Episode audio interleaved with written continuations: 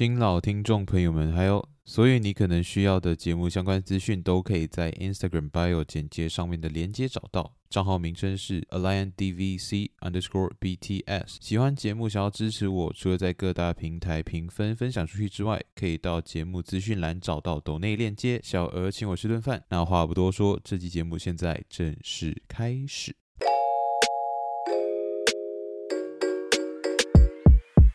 EP 三十，存根第四集 Part Two。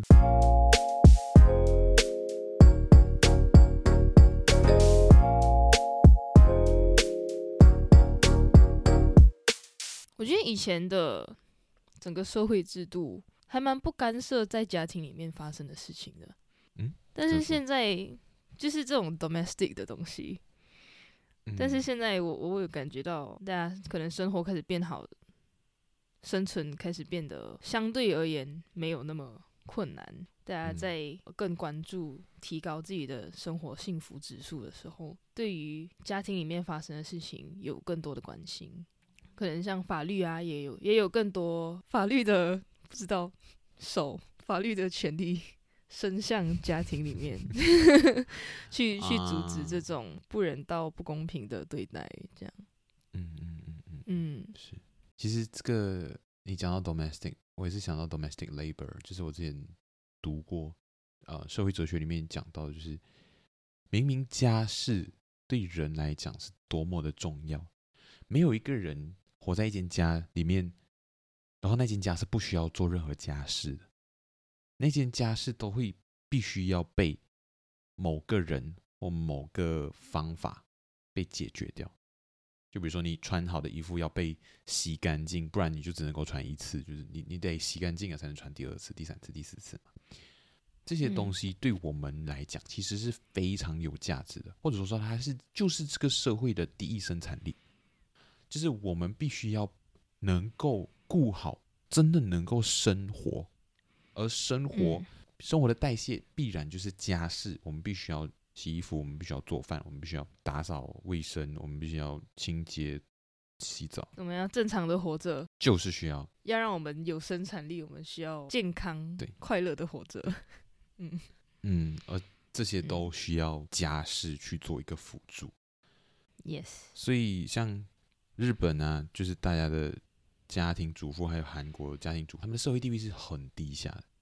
如果你忙上忙下，你还要去照顾什么？你要帮他、你的老公啊准备晚餐啊什么之类的，然后你还要被他抱怨啊什么之类，就讲你什么都没做啊。如果你带你孩子出门走走啊，你还是被别人议论讲哇，做家庭主妇真好，每天在家里做有没有这样子？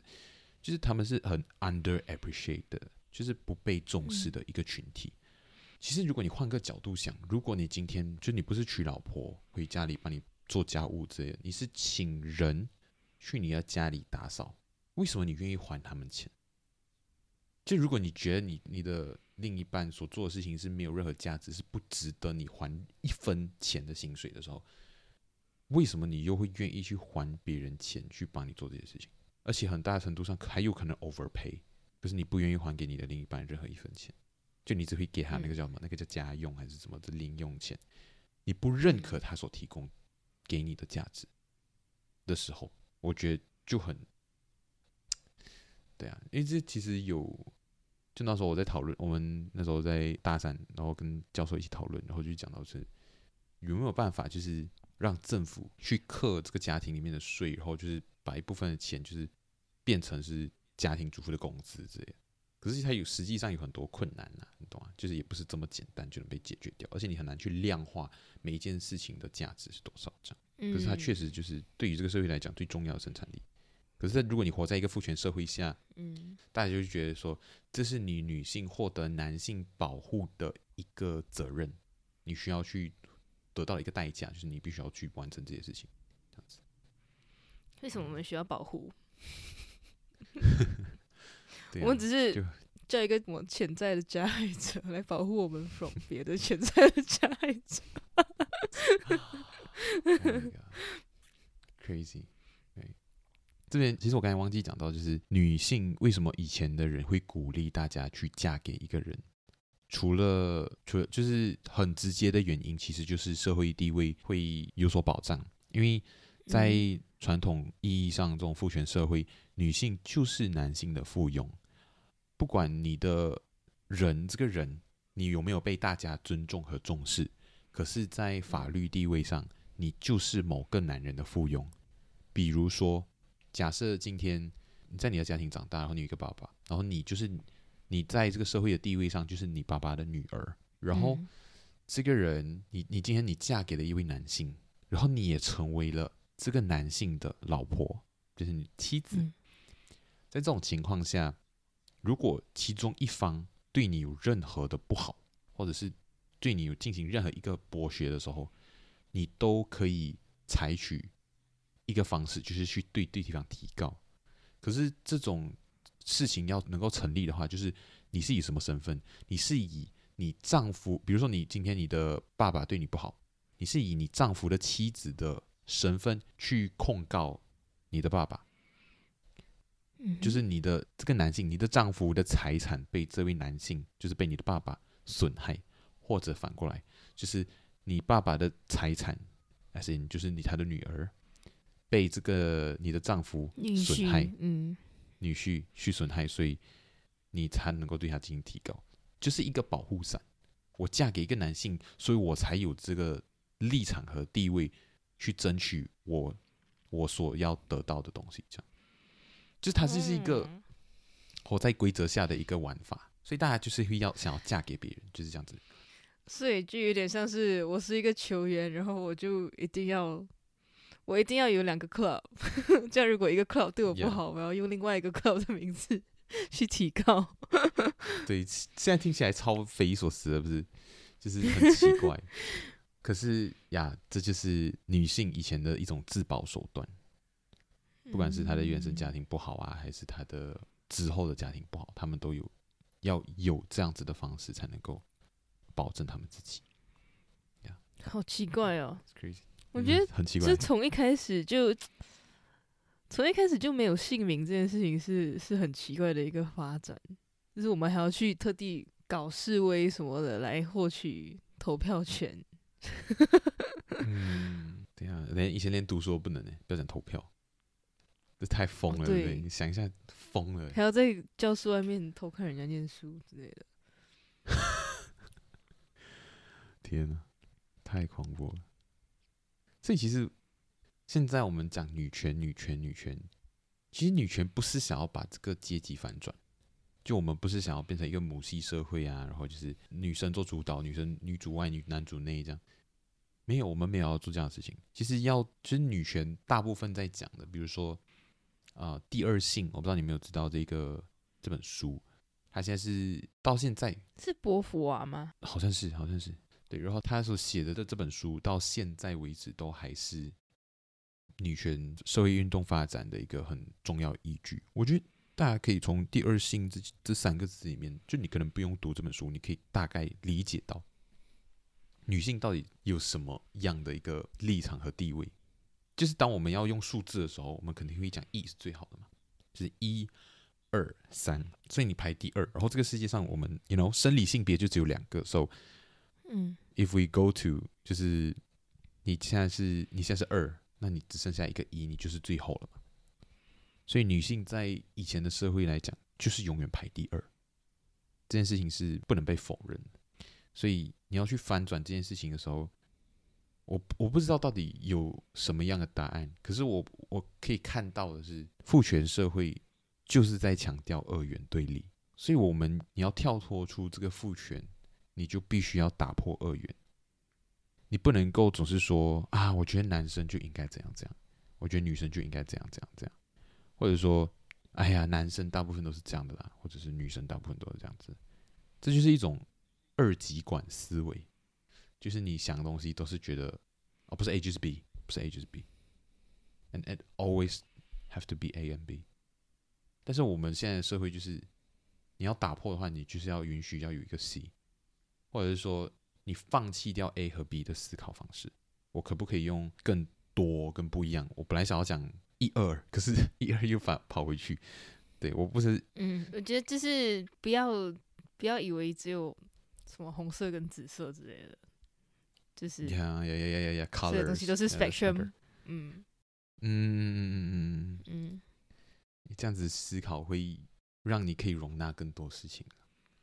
嗯，对啊，我问一下，澳洲现在男女的薪资比例 OK 吗？好像我印象中，澳洲一直都是在薪资方面比较平等的一个地方。嗯。嗯嗯嗯，然后以我个人的经验，我跟我的同期对过口风，我们的 工资应该是一样的。哦，嗯，那那好好事，有会会有发现到说，可能在一些行业还是男性主导，然后可能高层啊还是会比较多是男性。嗯嗯。或者说是本地人男性，但这个是本地人就是没有算没有办法的事情啦。他就是有一个隐形的天花板在那边。性别的话，但我我蛮我蛮乐见的是有蛮多优秀的女性在我这个行业工作，然后再当领导人，在当主管，就是会会让我有一种安心的感觉，就是如果我想要的话。我努努力，也有可能可以爬到那边，这样。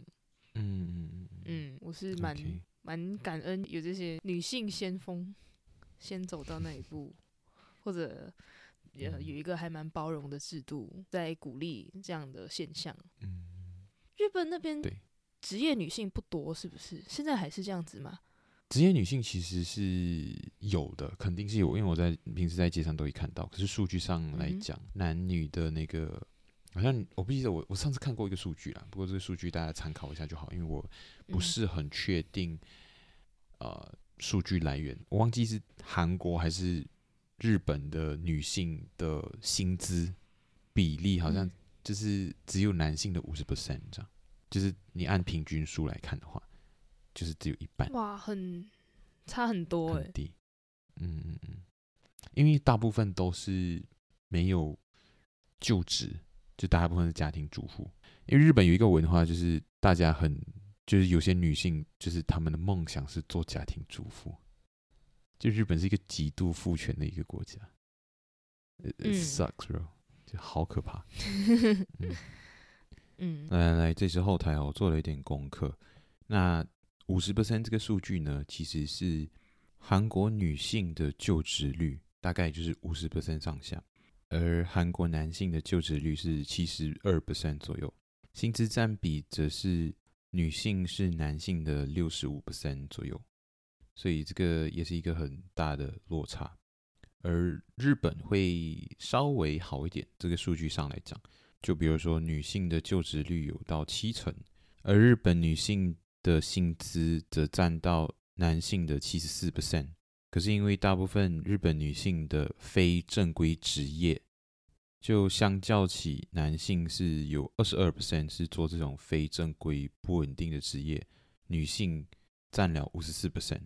也就是说，日本女性很少从事高收入职业，比如说医生、律师这些。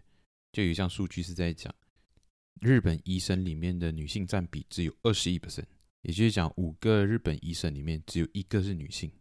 保育士等九成以上的女性的年收入其实是低于全日本的年均收入。然后这边 OECD 这个经济合作与发展组织的这个数据表明啊，就是如果你用同工同酬日 （Equal Pay Day） 这个数据来做计算，就他们假设你从二零一八年的一月一日工作到十二月三十一号的，也就是工作到明年。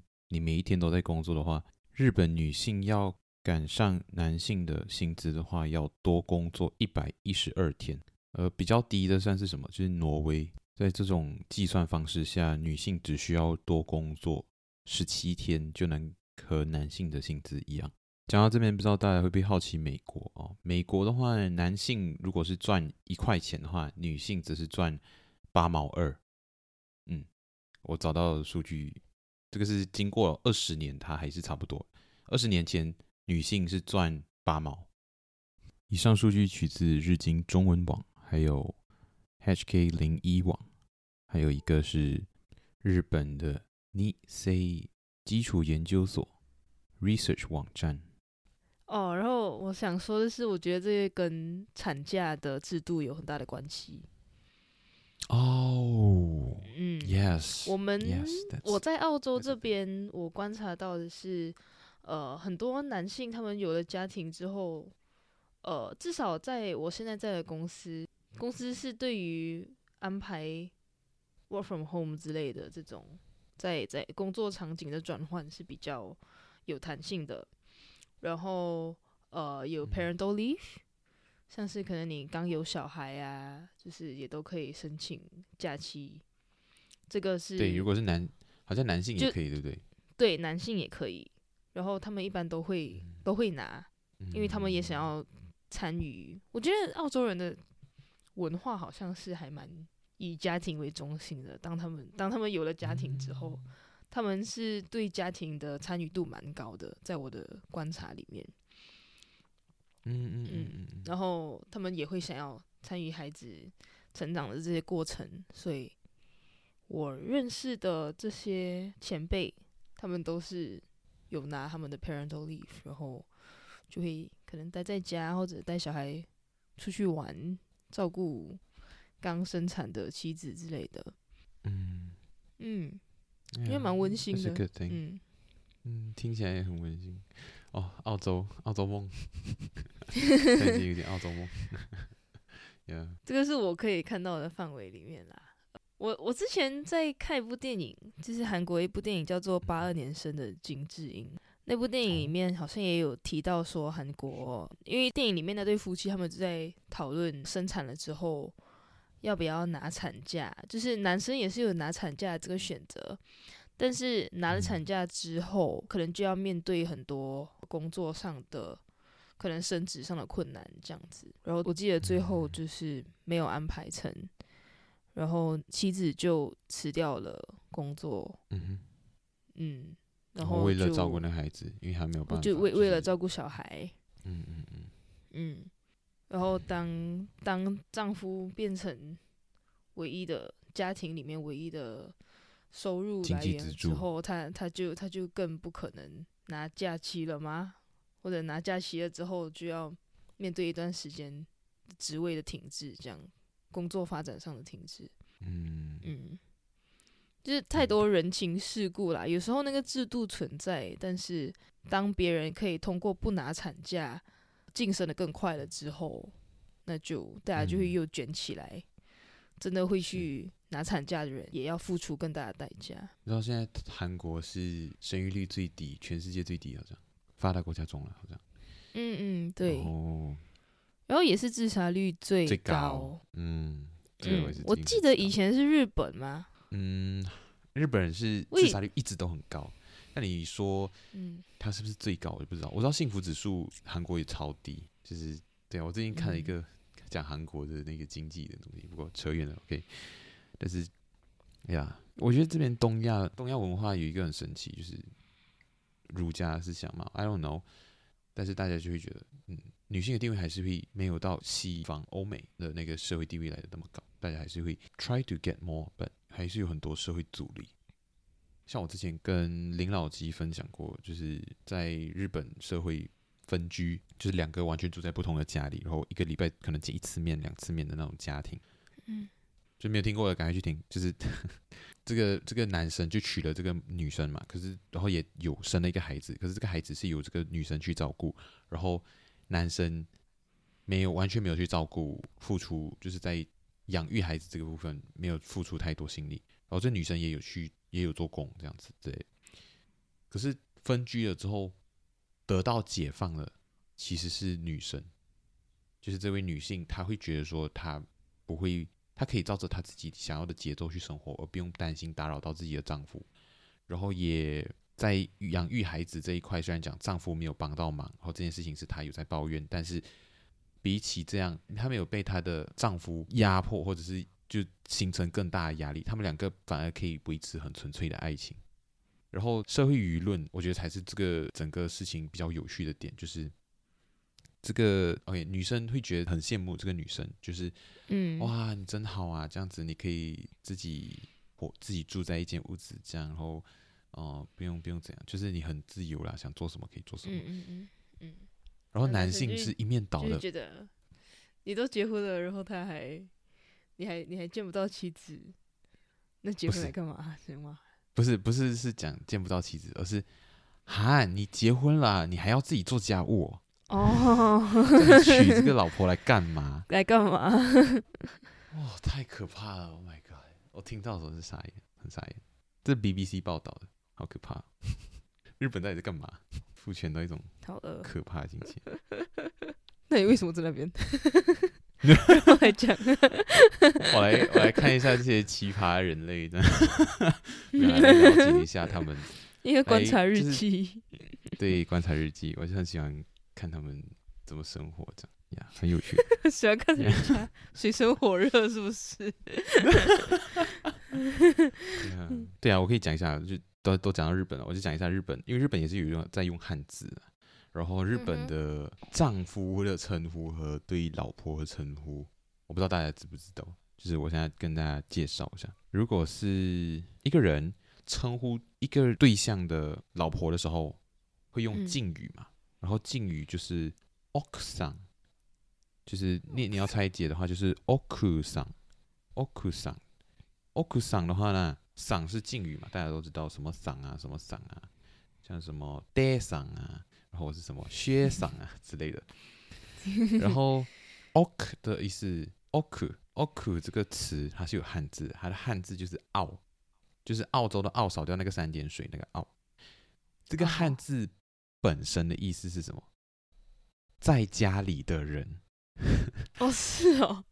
对，所以我讲你的，我在称呼你的老婆的时候，哦，就是在讲你在家里，在家里的人。对。That's weird, right? 更可怕的是，你反过来，就是如果我有一天，如果有一天，我现在问的是，我现在是跟一个女生在讲话，或者是，I mean, OK，你可以有多远，but but I don't know, but 我现在要讲的就是，因为女性她要称呼自己的老公的时候，啊，对她称呼自己的老公的时候，她会讲ご主人，主人です，主人，ご主人，ご主人様，没有那个是叫别人的，主人。主人是什么？汉字就是主人。主人，主人，Yes。所以我老公是我的主人，That's crazy shit。 Oh my god，很可怕。嗯，中文没有吼？中文有吗？女啊，女和妻子，妻子好像也是有一点歧视的吧。我有点忘记了，真啊，我不想再解释了，我很累。我我我 OK OK OK OK OK。I mean I mean as in 我我的心情太满了，那个情绪我不知道怎么去 温和的去解释这一段。嫁这个字就是一个女，就她的嫁跟我们的嫁是一样，就是呃女跟家女和家嘛，所以就是把女的放去家里，就是我嫁了这样。就是。就是你从汉字里面就是可以看到很多父权社会下的一种印象，就是我们对于女生就是在家里的人啊，什么什么之类的。因为结婚是一个女的婚了，所以她结婚。对。Oh my god！还有一个是讲，我想要分享是想要讨论的，就是中国还有我们华人的一个彩礼文化，聘金和彩礼你会分吗？嗯就是聘金是男方给小家庭的嘛？男诶，男方给女方的，然后彩礼是女方带到男方。诶，是给男方吗？我不知道它传统意义上是怎么样的诶。啊，OK。但据我所知，就是现在现在的哦，我不太清楚，好像每个人每个家都不太一样。但 是我们我们我们来讲一下传统意义啦。传统意义就是.嗯，提亲了之后，那男男方就会给一笔钱，就叫聘金，聘金给了女方的家庭，然后女方的家庭就会给还他们，有点像礼尚往来，还一笔彩礼给男方的家庭。嗯、可是其实准确来讲，嗯、现代的话，大家会把这个彩礼。当成是这两个人以后要成家要用到的一笔钱，嗯，或者一一些资产这样子，就是，嗯，我给你一笔钱，然后你把那反正你再把一笔钱给这一对夫妻，让他们去成家立业，这样子对。可是这个文化本身就是怎么说，就是在卖女儿啊。嗯，就如果以后你去你去老婆，你不要灵魂拷问我。你不要灵魂拷问我。我我自己是很唾弃这个文化，老实讲。就是你、嗯、对，好，我很唾弃，我很唾弃，因为“娶”这个字就是就是我娶走你的女儿，娶和女嘛，对呀、啊，嗯，所以就是在卖女儿嘛。我觉得这种非常物化女性的这件事情是非常的非常不可取，非常不可取，不可取。但 是因为遇到可取的人，你可以放心你的原则吗？是怎样？啊，我不知道啊，我不知道啊。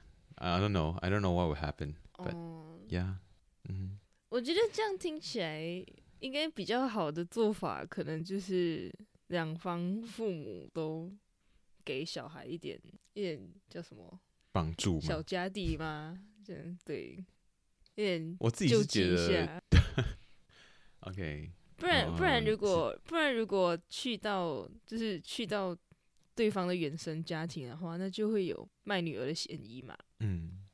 但如果钱是给到支持他们两个人喜结连理上面，应该会好一点。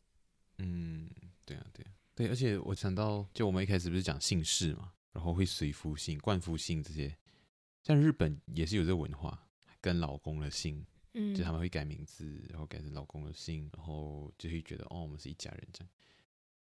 有些人会觉得，就是像欧美啦，欧美是相对可能男女平权意识比较严重，比较比较不是严重，比较比较明显的一个地区。可是他们在冠夫姓这件事情上面，他们有了一个很不一样的解读，就是说，因为我们是一个新的家庭，所以没有一个人。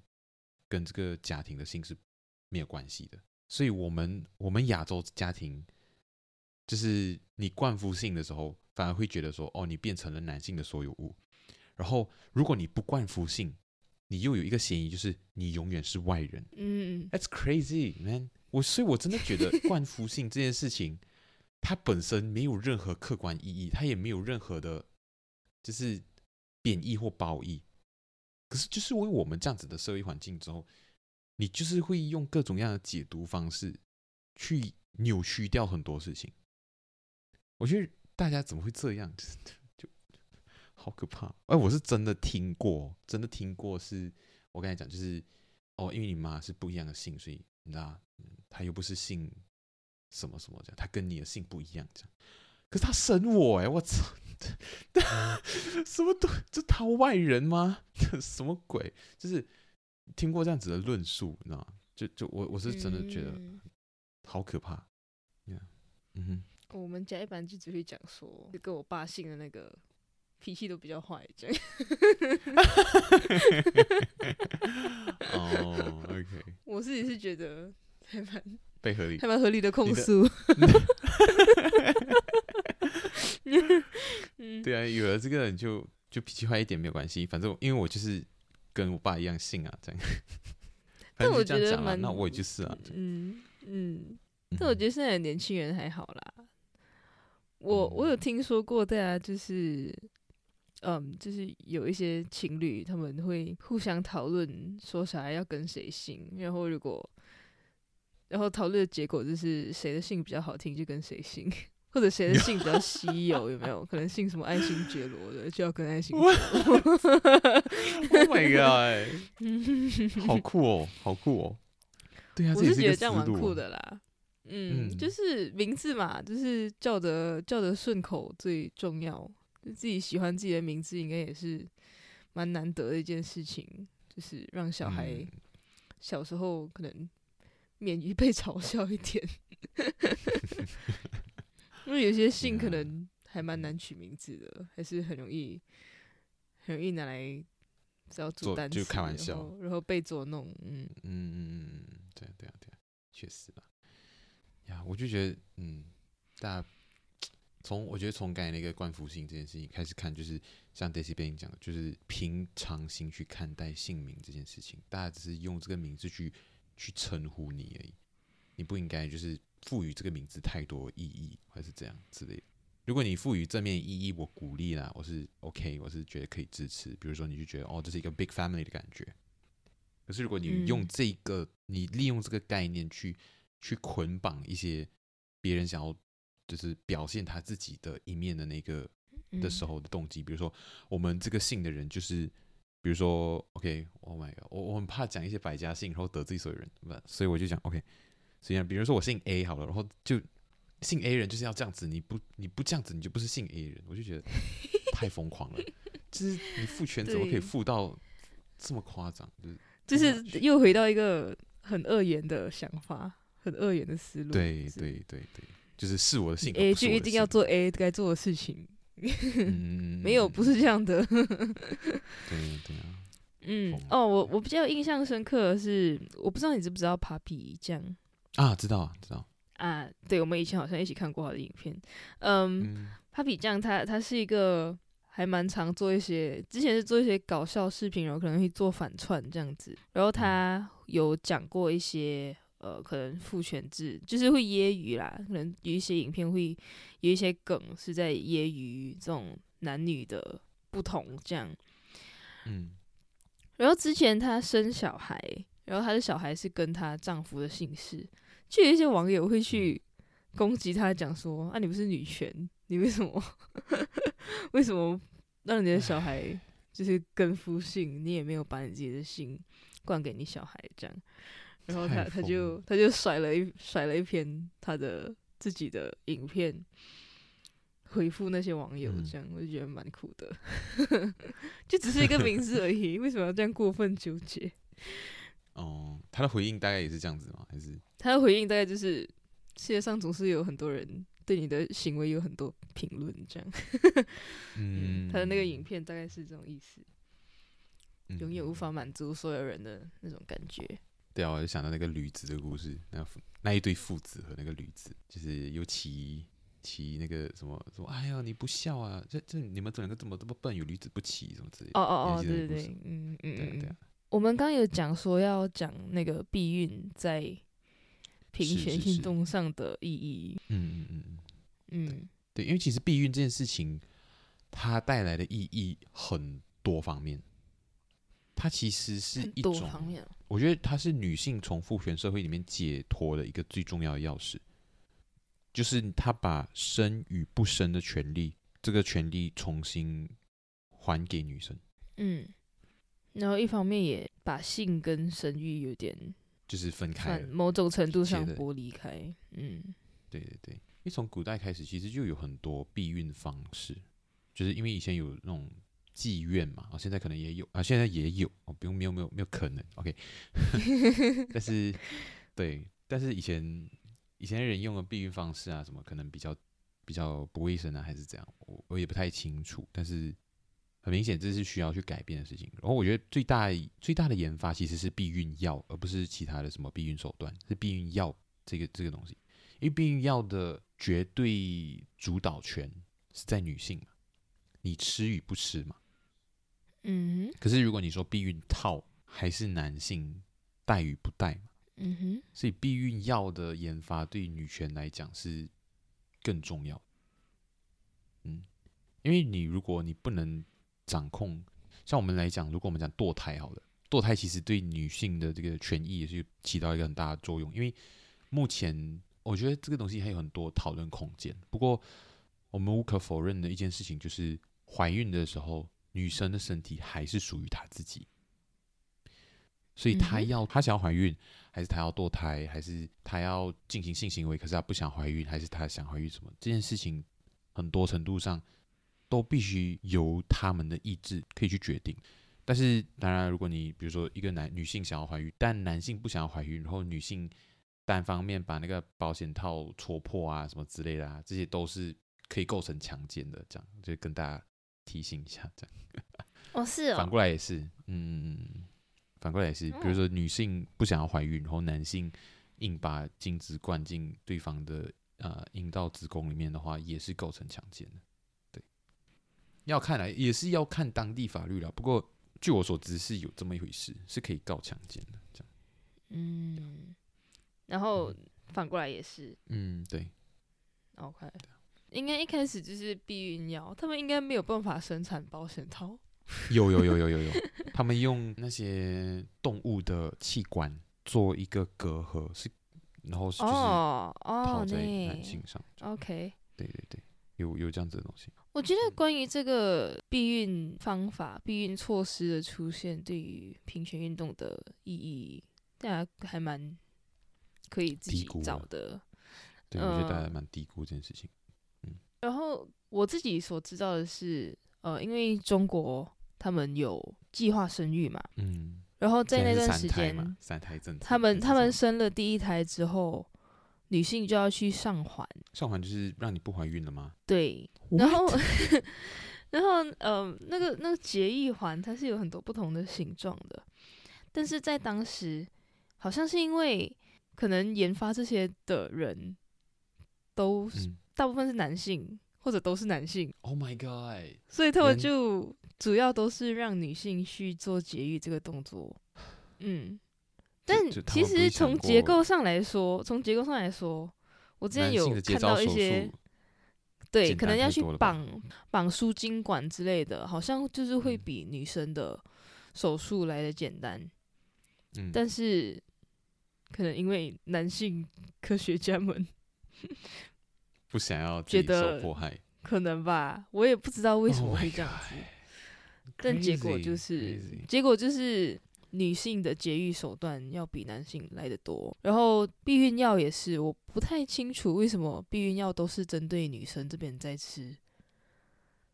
嗯，就是当然，我觉得有这个主导权，有这有这个主动权是很好。但是男性难道因为生小孩没有用到他们的身体，他们就？不用做这个措施吗？对啊，好像没有什么牺牲这样子。关于到生育的时候，好像永远都是女生在牺牲。然后我之前看到过一些短视频，他们就是有一些在吃短效避孕药的女生。短效避孕药就是你每天都要吃一颗的那种。然后我觉得那个应该不叫长效，应该叫紧急避孕药，就是可能做了之后吃的。哦，事后避孕药。但是那个，但是那个因为因为激素量比较多，然后会。不鼓励大家尝试，伤害身体。嗯嗯，然后等效避孕药，它每天都要吃，然后它也有调节月经周期的一个效果。嗯，嗯，但是同时它也会，因为它也是含有激素的嘛，然后它对在某一些人身上，它也是会对激素水平有影响，然后会进而影响你的心情，然后可能会导致抑郁。嗯或者抑郁情绪的增加，情绪不稳定直接会有这样的反作用。然后在那些短视频里面，就有一些女生讲说，她们因为长期服用短效避孕药，所以有出现副作用，就呼吁大家还是去做过功课，或者去咨询医生了之后再去决定要不要采用这个手段。嗯嗯，还行，真的就聊到聊到生育的时候，都是女生在牺牲。明明女生，唉，明明女生已经在生育这一块已经出了很多，就出了很多份 力，嗯、然后现在连进就是要要切割掉这个部分，或者是要拿回主动权的时候，真的是需要耗费太多的代价。嗯，我看过很多女性主义或者平权运动的这些文章，然后他们很常在强调有一句话叫做。呃，向下的自由不是自由。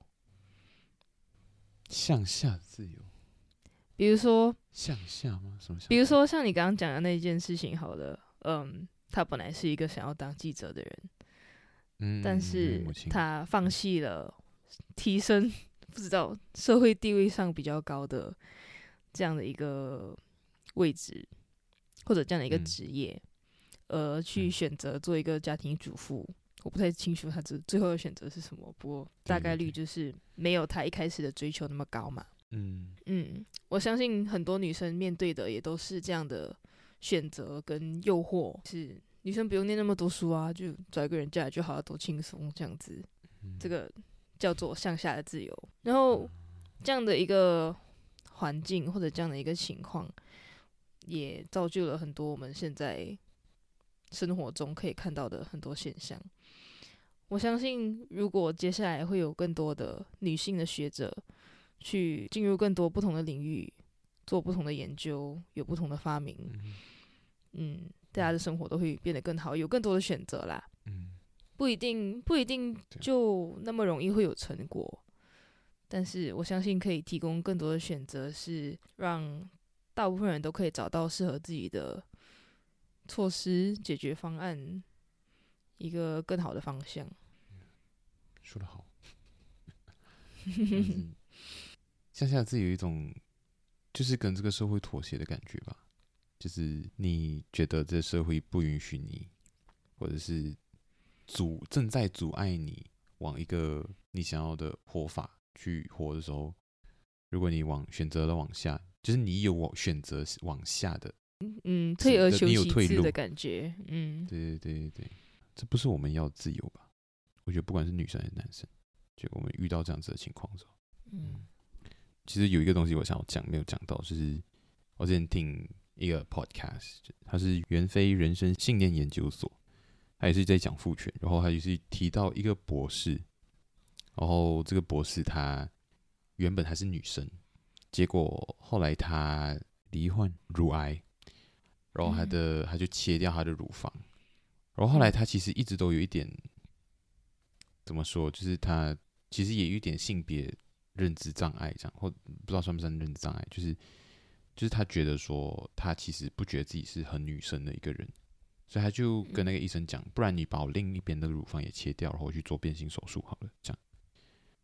然后 which 他最后真的做了，然后结果他经历到的一个事情就是，大家觉得说，就是他的学术生涯明显就是有了一个更好的体验，就他在做研究，还在做发表，还在做讨论的时候，他被忽略的次数和他被质疑的次数。大幅度减少，就是只是因为他变成了一个男性，然后大家对他讲的东西就会变得比较重视。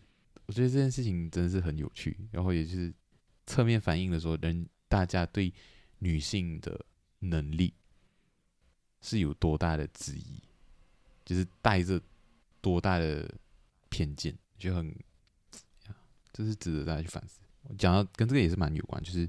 今天如果你是一个女 DJ，嗯，你可能确实会比男 DJ 来的容易成功，因为你可能如果你有身材上的优势，你可能露个奶啊，露个腰啊，然后，嗯，然后你的音乐可能不用非常好听，然后你长得比较就是皮肤很好，或长得蛮好看的，这样在客观意义上没有，我其实没有客观意义上的美啦，我觉得大家就是。但是你在主流审美上，就大家就觉得你很正的话，你可能嗯很容易就红了。Yes、嗯。对。然后社会上我们也确实有这么多的，有有确实有这样子的 D DJ 存在。可是如果你是一个男生，嗯、大家其实不 care 你长怎样。就是你如果你是个男 DJ，你在外在条件上就是不容易被大家挑剔，或者是大家就是不 care。大家就是不在乎你长得怎样，嗯、大家就是 care 你做出来的实力，嗯，凭硬实力去去成功嘛，嗯。可是那时候这个主持人袁飞他就有讲到说，因为他自己本身算是父权社会下的一个既得利益者，因为他他外形上也长得不错，然后他可能也比较容易吸引到大家的关注。可是，呀，这这个也不完全是好事原因，就是因为在于。大家对你的能力，反而就是当出现在外在以外的东西的时候，像我们，他会得到很多关注，可能就比如说他 po 文，然后看他写很多，然后哲学文章。我只是举个例子，我不知道还真有没有这样做。大家就是如果他写一个哲学文章，然后就写得很深，然后写得很有意义，这样，可是你他 po 了一个大奶照，大家 care，大家赞数，他的赞数很多，完全是因为大奶照。可能，可能，当然，可能有十 percent、二十 percent 的人会因为他写的文章特别有意思而，点了那个赞。但是大家会迷失焦点，可是你在男性的话，你比较不容易会有这样子的情况。大家不会因为你录了什么胸肌照，然后你 PO 了那个文章，然后就点赞数就突然间暴涨这样。嗯。嗯，这个是我觉得是一个父权社会下，我们会觉得说，哎，女性好像从这个父权社会下好像得到了很多利益，但是我觉得也让女性进入了一个困境，进入了一个你不要好不要看这，你不要你看我的时候可不可以好好看着我的眼睛，而不是我的奶这样之类的这样子的东西，right？嗯，这个又回到刚开始讲的那个，就是性欲化跟性欲化，嗯，物化这件事情，嗯，我就觉得这个很有趣，分享一下给大家。就我觉得大家可能就是，如果持反对意见，就是觉得说平权不好啊。就你看女性已经得到了这么多的方便，你我们男性也有得到很多方便啊，可是我们也有得到很多压迫，女性也是一样的。所以这个父权体制下，我觉得没有真正就是你要讲，你只分成男性和女性来看，没有一边是绝对的赢家，而个体当然是有的，可能就这个个体的就。啊，比较适合这个父权社会这样，但就是有很多个体是我觉得是不适合的这样子。Yeah. 不错，我其实也一开始我问了，就是 Daisy Bank 对父权的这个概念的想法嘛，然后我也我没有分享到我的。其实我自己是觉得它可以解释这个社会上很多很多问题，然后这个问题它确实好像在慢慢的被解决，可是因为。像我刚才提到的嘛，就是伊斯兰教是世界蛮多人所信仰的一个宗教。然后我觉得宗教之间这个事情，当然我不可以乱碰，因为我在我虽然讲人没有在马来西亚，但是我是马来西亚人，然后这个是敏感话题，对，嗯，所以这个话题一直都是很敏感的，所以我不能够说。不过在我一己之间，就是。嗯，宗教这些事情，它是需要适应社会，而不是让社会去适应它。所以，当一件事情是它某种程度上已经偏离了我们现在社会的呃整个环境，我觉得很多东西是需要去割舍的。像我觉得大家可能知道或者不会知道，就是圣经里面也有很多反女权的话语，什么比如说。如果什么男性要跟女性做爱，你说女性不不可以拒绝啊，什么之类的，也有很多很多属于是旧时代的东西，或者是说当下把这个就你你 OK，你可以有自己的解读，可能这个神的意思不是这样子，可是写的人他误会了，对，写的人误会了，你知道的话，那我们就是要去宣扬，去说哦，这个东西我们可以不用跟从，因为这个事情是 outdated，它不适合我们的社会。So in some sense，就是当父权社会走到头的时候，很多父权社会下的产物，我们都必须去反思说，我们到底有没有跟从的必要？像比如说彩礼啊，比如说你在找找对象的时候，你你所追求的人的性格到底是要怎样的啊？这些东西都是可以被推翻的，因为我们的社会正在改变。嗯我觉得大家要保持着一个更开放的心。什么？讲得很好，我觉得，嗯，不是，嗯，不是一直以来都是这么做的，就一定要像这样发展下去。嗯嗯，希望大家可以有自己的标准，然后坚持，也可以反思自己的标准。嗯，因为我觉得推翻自己、改变自己的想法，永远不是一件，嗯。不能够被说成一定是坏事，就很多时候，嗯，是一个很勇敢而且很厉害的一件事情，因为很多人是不愿意改变自己的想法的。我觉得大家多聆听、多思考吧。嗯，嗯嗯，然后同时，我觉得有，我希望，我希望大家不会太极端。嗯，嗯，任何东西过量都是不好的。就是、对。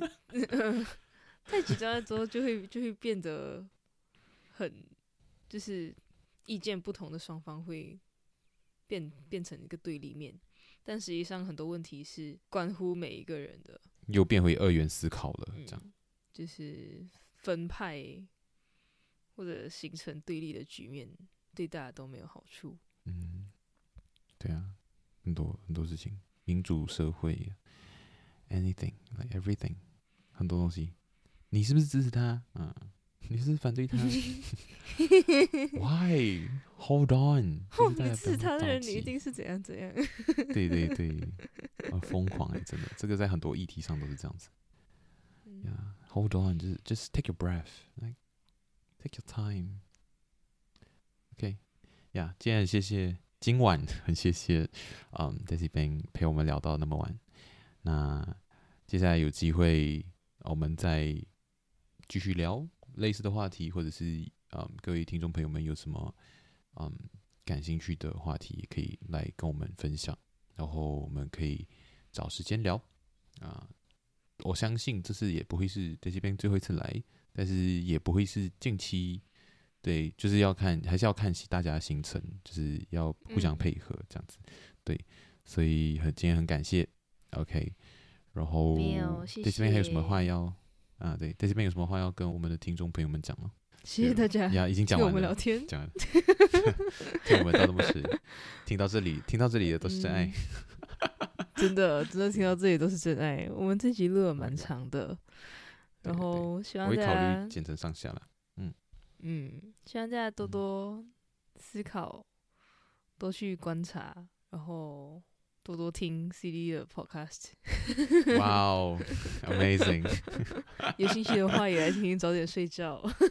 Yeah，早点睡觉，promo 一波。最近有在更新，对不对？我好像有看到上次。有，最近有在更新，不然的话，最近同行压力太大了，就是。你很积极的在更新，如果我们不更新的话，显得我们很懒。okay, 没有啦，真的.你真的是一部分原因，就是。我们有从你的坚持里面获得一些能量，谢谢。嗯，非常非常感谢你一直在好好的做自己很热爱的事情嘛。Oh my god，要要走要走入感性画面。Oh my god，大家听众朋友，好了，时间不早了，不哭不哭，眼泪是珍珠，珍珠。